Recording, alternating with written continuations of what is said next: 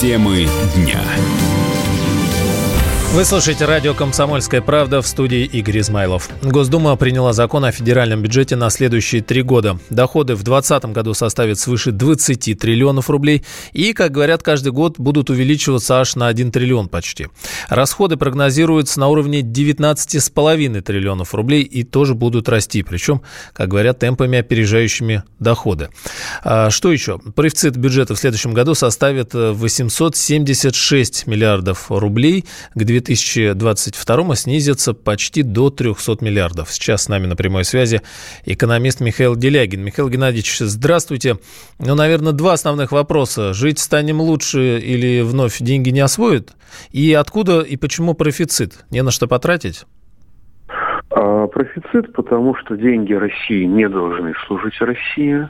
И главный приоритет правительства Медведева, насколько можно судить по его деятельности, это замораживание денег России в бюджете, чтобы они, чтобы деньги налогоплательщиков не принесли, упаси Боже, пользы нашей стране. Это первое. Жить мы лучше не станем, просто потому, что, да, действительно, расходы увеличиваются, но в процентном отношении к ВВП, то есть к масштабам экономики, они скорее будут снижаться. А доля, а, значит, там действительно есть некоторые, некоторые существенные улучшения там, во взаимоотношениях с регионами. То есть э, регионы получили возможность э, платить незначительную часть долгов по бюджетным кредитам при условии, что остальное будут направлять на поддержку инвестиций. Есть хорошие инновации, есть хорошие шаги вперед, но они совершенно незначительны, потому что главное, бюджет, как и бюджеты прошлых лет, это бюджет блокирования развития.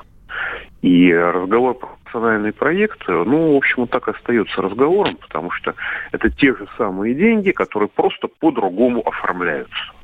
Если бы национальные проекты были чем-то принципиально новым, мы увидели бы увеличение бюджетных расходов на них. Но, ну, Мы этого не увидим. Можно тогда вас перефразировать, что бюджет, который приняли сейчас на следующие и далее годы, принципиально от предыдущих бюджетов не отличается? Да, это бюджет инерционного гниения. Это бюджет оползания к Майдану, который у нас будет хуже украинского. Тогда еще вопрос. Где э, здесь, как вот цитата, рывок, и где времени на раскачку больше нет, конец цитаты? Ну, у нас больше говорят, предпочитают говорить не о рывке, а о прорывах и о канализации. Вот, и Пен, город Пенза, где люди сварили заживо в кошельке, э, в кипятке, извините, очень ярко показывает, какого характера прорывы готовят нам наше государство. А где, ну, знаете, как бы сказать помягче, ну, в Караганде, наверное. Казахстан. В Казахстане может быть, хотя там свои проблемы. А у нас при либералах во власти точно за, за пределами канализации прорывы практически исключены. Если вывести за скобки, ну, э, как вы сказали, это и выводится вопрос развития нынешней ситуации. Вот этого бюджета хватит на те траты, которые сейчас э, хотя бы в текущем дне стоят перед э, нашей страной, на зарплаты? Хватит, на... Конечно, конечно, хватит с избытком, потому что бюджет профицит. Страна будет зарабатывать, как в этом году, больше, чем э, либералы тратят. То есть бюджет будет работать как насос, который выкачивает деньги из страны. Спасибо, Михаил Делягин, экономист, был с нами на связи. В России планируют создать лоукостер для полетов на Дальний Восток. Об этом рассказал член Комитета Совета Федерации по экономической политике Иван Абрамов. По его словам, дешевые перелеты будут способствовать развитию транспортного комплекса Дальневосточного федерального округа. Ну а кроме этого позволит местным жителям чаще посещать европейскую часть страны. Предложение вызвано тем, что у нас э, ежегодно жители дальневосточники сталкиваются с проблемой недоступности билетов по там субсидированным ценам, ну, дешевых билетов, соответственно, либо по плоским тарифам. Я думаю, что дальневосточники достойны того, чтобы у них была собственная авиакомпания, которая будет оказывать услуги по приемлемым ценам. Для начала там 10 миллиардов мы можем изыскать с учетом того, что, если вы помните, э, мы сегодня принимаем национальную программу развития Дальнего Востока,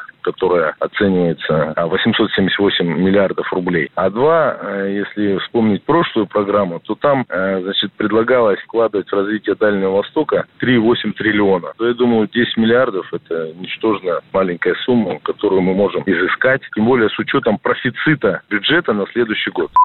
При этом исполнительный директор агентства «Авиапорт» Олег Пантелеев считает, что создавать лоукостер невыгодно. По его мнению, цены на билеты не будут ниже, чем существующие сегодня субсидированные тарифы для жителей Дальнего Востока. Говорят, что впереди главная распродажа года – «Черная пятница», так называемая.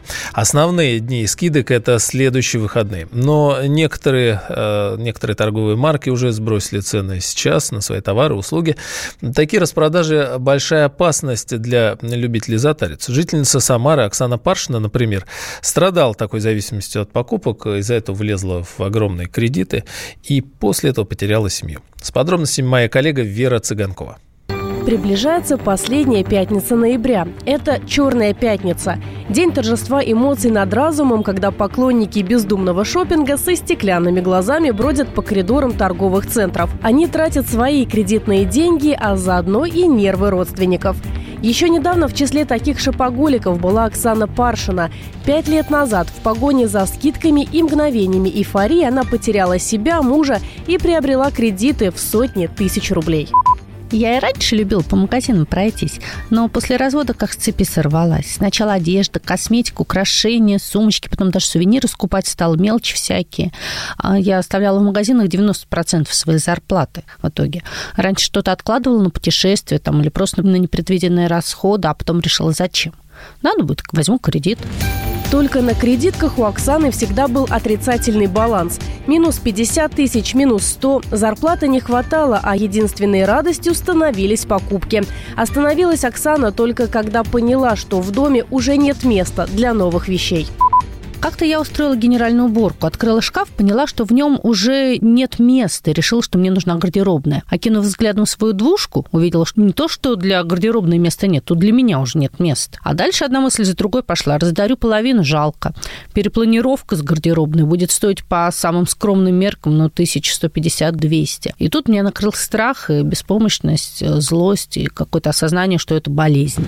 Аниомания, так по-научному называется шопоголизм, пока не включена в список психических расстройств Всемирной организации здравоохранения. Тем не менее, специалисты в области психологии считают это эмоциональной зависимостью, которую надо лечить. По словам психолога Нины Ковалюнас, шопоголик чаще всего не замечает за собой этого недостатка и уж тем более не понимает его истинной причины шопоголизм – это вообще культура нашего общества. Большинство средств массовой информации настаивает на том, что удовлетворение потребностей с помощью вещей – это норма. Тем не менее, психологическая зависимость, которая имеет свои корни в неудовлетворении потребностей или в неправильном, скорее, их удовлетворении. То есть, когда у человека есть, например, потребность любви, а он ее не может удовлетворить, то есть найти партнера или потребовать от своего партнера соответствующих действий, ну там обнять, сходить куда-то, поговорить. Человек заменяет заменяет эту потребность подарком себе. И у меня очень часто попадаются женщины, которые именно так решают проблему одиночества. Шопоголизм даже называют женской болезнью, хотя подвержены ему и мужчины. Просто они скупают не одежду и косметику, а запчасти, гаджеты и мужские аксессуары. Может проявляться шопоголизм и у детей и подростков. Часто в этом виноваты родители, когда покупают все, что пожелают их чада. Потом им же самим приходится участвовать в прямо противоположной и порой болезненной для психики терапии. И если говорить о том, может человек в этот момент сам остановиться или не может, чаще всего нет. Его останавливают э, ближайшее окружение, да, которое говорит, что денег, собственно говоря, уже нет. Или э, действительно отсутствие денежных средств. Самый лучший способ – это правильное удовлетворение потребностей. Ну, здесь помогут и семейные советы, и разбор трат, недержание денег в кармане. Если ты не можешь остановиться, буквально передать собственные кредитки совершенно осознанно в лицу, которое остановиться может. И это на самом деле работает. Вот. То есть родственники помочь могут. По совету психолога свои деньги и банковские карты Оксана Паршина отдала маме. Как бы ни требовала назад, как бы ни просила взаймы у знакомых, на провокации никто не подался. Друзья Оксаны поступили иначе. Они стали дарить ей сертификаты на посещение танцевальных мастер-классов и абонементы в спортзалы. Сначала была лень, было внутреннее сопротивление, а сейчас привыкла, эффект радует, ну, я стала более подтянутой, некоторые вещи, кстати, даже стали немного великоваты. И вопрос недостатка внимания сразу решился, я специально знакомиться не люблю, а тут, само собой, как ты встречаешь новых людей на танцах, кавалеры, фитнес-клубе и советчики по ЗОЖ. Только с долгами Оксане пока приходится разбираться самой. Быстро это сделать не дают гигантские проценты по кредитам на ненужные покупки. Вера Цыганкова для радио «Комсомольская правда». Всем привет, я Максим Коряка. Радио «Комсомольская правда» проводит всероссийский конкурс предпринимателей «Свое дело». Все началось с моей программы, где я рассказываю о том, как создать и сделать прибыльным свой бизнес. Постепенно радиопередача выросла в масштабный проект для уверенных и амбициозных людей. Расскажи о себе на сайте своедело.кп.ру Стань участником конкурса и получи возможность выиграть главный приз – рекламную кампанию на 1 миллион рублей. Твой бизнес, твой успех, твоя премия, свое дело.